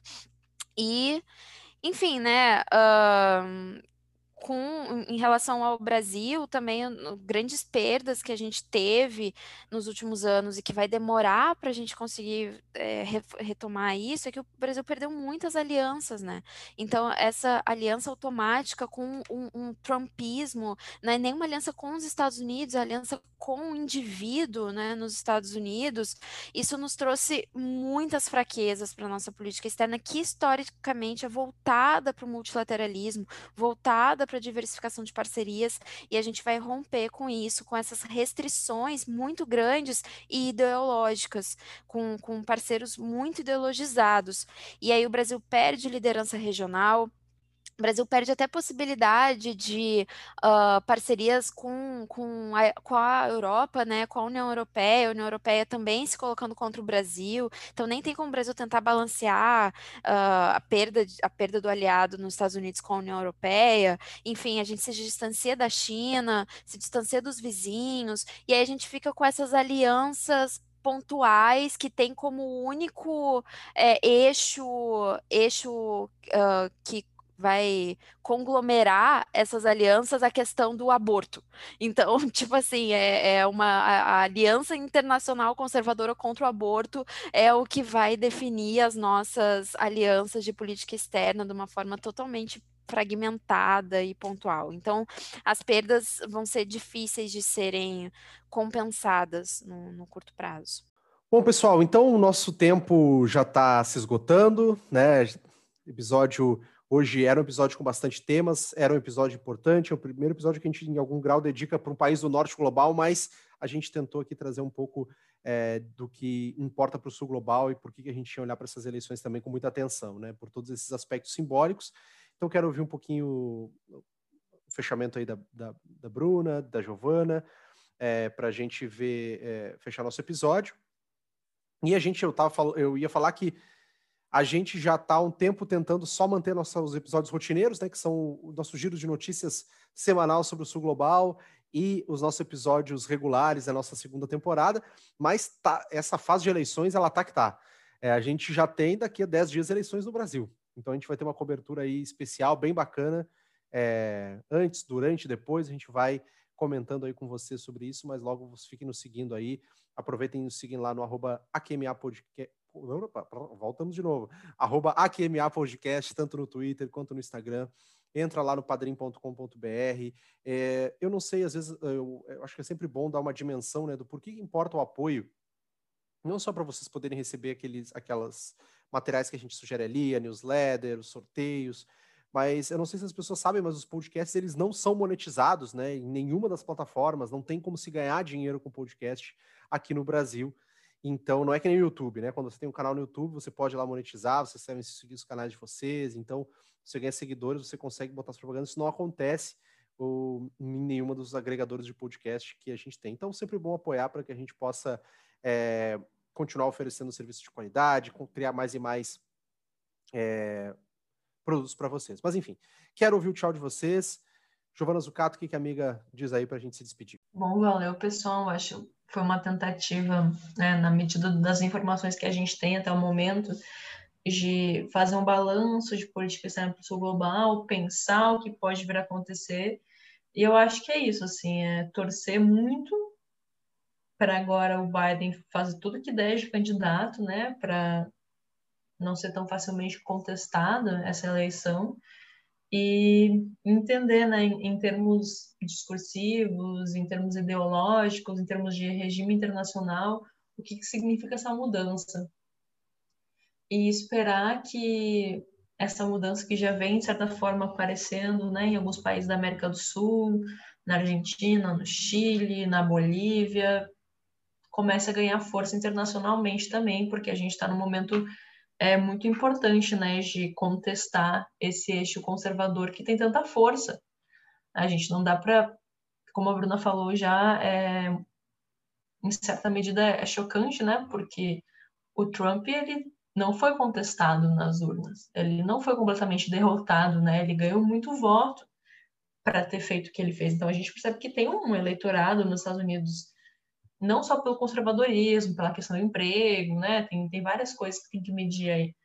Mas eu acho que é um movimento importante de contestar esse eixo conservador internacional, que é uma das nossas principais frentes né, nos próximos anos agora. Então, espero que é, soprem, soprem ventos de, é, de um pouquinho de esperança, né? Não que a gente possa tomar muita esperança do que vem lá de cima, do Tio Sam, ter um olhar mais otimista para o futuro. Maravilha, Giovana, obrigado, obrigado. Boa. É... Bom, Bruno Jäger, seu tchau final e suas considerações.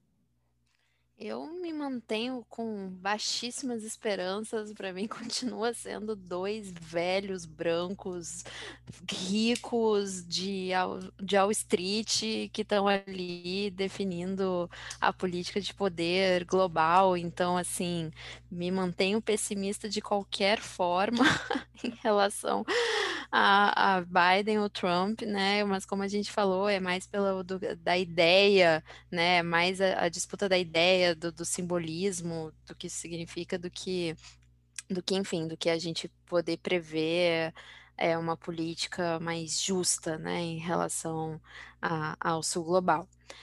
É, e é isso, né? Então, acho que vamos dormir hoje já com, com a vitória do Biden, né? Acredito. Acho que não tem mais como virar, mas se a gente tiver errado e se o Trump virar, analisamos também os impactos sobre, sobre uma continuidade do Trump. E agora, sem dúvida, isso vai continuar aparecendo nas nossas próximas análises, nos próximos episódios, porque não tem como a gente desvincular, né? Infelizmente até. É isso, pessoal. A gente se vê em breve, então acho que eleições brasileiras no, nos aguardam.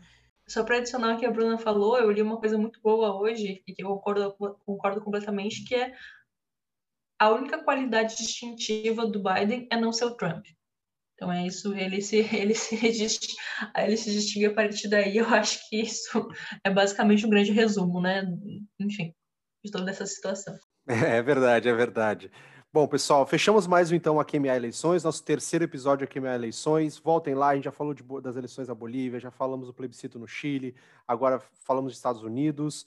É, a gente está muito feliz com essa segunda temporada, com uma repercussão também é, de pessoal ouvindo, nos replicando, é, compartilhando. Então, siga lá a gente também nos agregadores uh, de podcast favorito, isso é fundamental para a gente também. Muito obrigado. É, e para fechar, né, pessoal, acho que só queria lembrar que a gente está gravando aqui 5 de novembro, né? Hoje faz cinco anos que aconteceu a tragédia de Mariana, que é a maior tragédia ambiental da história brasileira, e, e que, enfim, né, é o retrato da impunidade né, e do descaso com o meio ambiente nesse país. E, e pessoalmente aqui mandar minha solidariedade ao povo Krenak, né, que sofreu diretamente com, com é, a destruição do Rio Doce, né, que é considerado o avô, né, todo mundo que nasce é banhado no Rio Doce e tem um simbolismo, né, da gente pensar a natureza também como entes da família, como entes vivos que fazem parte da comunidade. Eu acho que é, se a gente pegasse um pouco dessa sabedoria milenar, com certeza nosso entendimento de mundo seria outro. Enfim, pessoal, um grande abraço. Vamos conversando, nos vemos aí nas próximas semanas e até mais.